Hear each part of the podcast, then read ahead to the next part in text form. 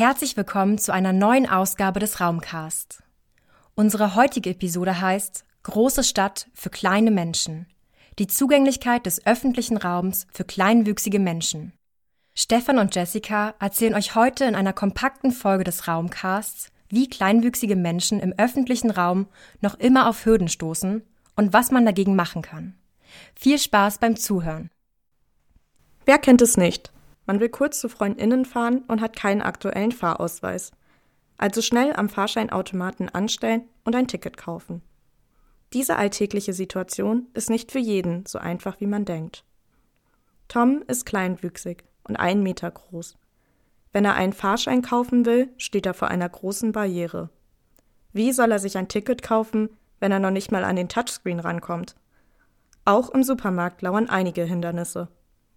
Dies sind nur ein paar der Herausforderungen, die Tom bei seinem Weg durch den öffentlichen Raum meistern muss. Dieses Szenario trifft aber nicht nur auf Tom zu. In Deutschland gibt es etwa 100.000 kleinwüchsige Personen, die mit den gleichen Problemen zu kämpfen haben. Hinzu kommen beispielsweise auch RollstuhlfahrerInnen. Doch was ist Kleinwüchsigkeit genau? Kleinwüchsigkeit bedeutet, dass das Wachstum nicht altersgemäß ist. Die Körpergröße liegt bei 70 bis 150 Zentimetern im Erwachsenenalter. Über 450 verschiedene Kleinwuchsformen existieren, mit jeweils unterschiedlichen Ausprägungen. In sehr vielen Fällen handelt es sich um eine spontane Genmutation.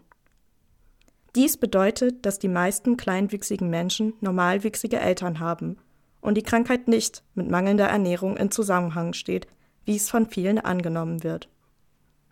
Die Vorurteile gegenüber Kleinwüchsigen sind groß.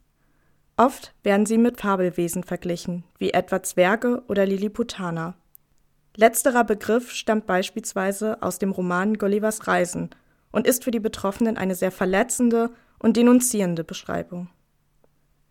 Ein weiteres Vorteil gegenüber Menschen mit Kleinwuchs ist, dass diese geistige Behinderungen haben. Das ist aber schlichtweg falsch und stimmt nicht. Bei kleinwüchsigen Menschen ist nämlich vieles genauso wie bei anderen.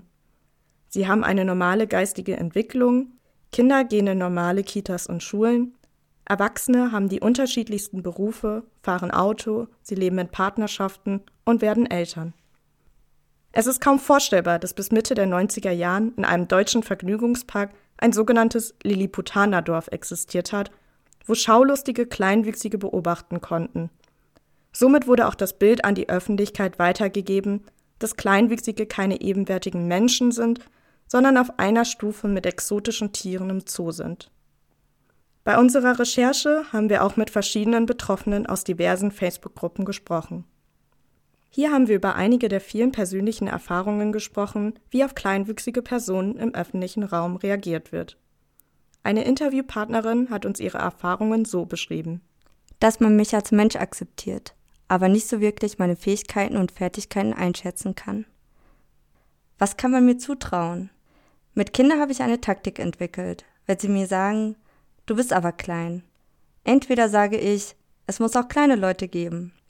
Oder wenn ich das Kind kenne, mache ich auch manchmal einen Scherz. Zum Beispiel, wenn Kinder schlecht essen, dann sage ich, iss, sonst bleibst du so klein wie ich.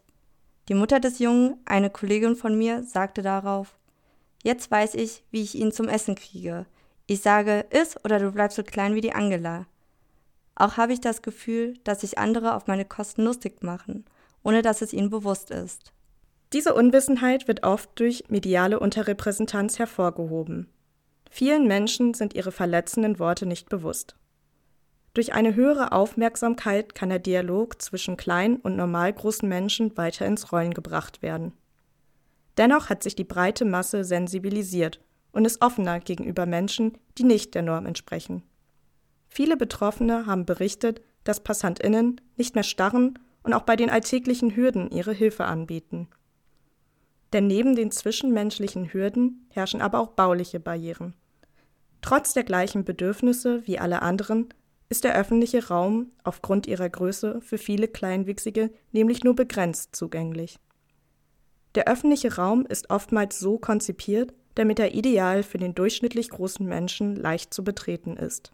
In Deutschland entspricht das etwa 1,70 Meter. Viele haben berichtet, dass insbesondere im Supermarkt die Hürden besonders groß sind. Beispielsweise sind automatische Türen, die oberen Regale, das Tiefkühlfach, Kassenbänder, Einkaufswagen und Leergutautomaten auf eine bestimmte Mindestgröße ausgelegt. Aber nicht nur beim normalen Wocheneinkauf kämpfen die Betroffenen mit vielen Barrieren. Bankautomaten, Serviceschalter und Klingelschilder sind ebenfalls alltägliche Herausforderungen. Es sind die häufigen Hürden, die in der Masse den Alltag im öffentlichen Raum massiv erschweren. Eine Möglichkeit, wie kleinwüchsigen Personen geholfen werden kann, verdeutlicht das Konzept Universal Design oder auf Deutsch universelles Design. Hierbei geht es darum, Objekte so zu gestalten, dass sie ohne Probleme von so vielen Menschen wie möglich genutzt werden können. Wichtig dabei ist, dass Menschen mit unterschiedlichsten Fähigkeiten solche Produkte nutzen können.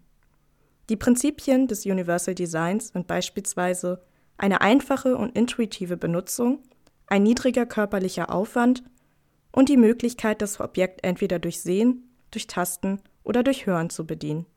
Ziel des Universal Designs ist es also, Produkte so zu entwerfen, damit sie für jeden nutzbar sind und die das alltägliche Leben für alle Menschen vereinfachen. Ein Beispiel dafür sind die neuen Ticketautomaten der Berliner Verkehrsbetriebe, kurz BVG, oder auch die neue U-Bahn-Baureihe IK, bei deren Entwicklung durch Mitsprache diverser Behindertenverbände die Bedürfnisse von Rollstuhlfahrenden oder kleinwüchsigen Personen bedacht wurden. So sind zum Beispiel die Türtaster oder die Notrufeinrichtungen so niedrig angeordnet, dass auch alle diese bedienen können. Damit auch in Zukunft die BVG für jede und für jeden ohne fremde Hilfe nutzbar ist, wird bei der Beschaffung neuer Produkte, wie beispielsweise dem neuen Ticketautomaten in der Straßenbahn, darauf Wert gelegt, dass vor der Beschaffung der Input der Behindertenverbände, aber auch Hinweise aller anderen Fahrgäste mit in das Produkt einfließen. Auf den ersten Blick wirkt Universal Design gar utopisch. Wie soll man eine gesamte Stadt so konzipieren? Natürlich kann man Universal Design nicht von heute auf morgen in ganz Berlin umsetzen. Es ist ein langer Weg dahin. Aber es ist ein wichtiger Schritt für die zukünftige Stadtplanung, allen Bewohnerinnen einen gleichen Zugang zum öffentlichen Raum zu verschaffen. Ganz gleich, ob man unterdurchschnittlich klein ist, auf einen Rollstuhl angewiesen ist oder blind ist. Man kann aber jetzt schon starten, die Zugänglichkeit des öffentlichen Raums so zu ermöglichen, indem man beispielsweise öffentliche Automaten in Anlehnung von Universal Design konzipiert.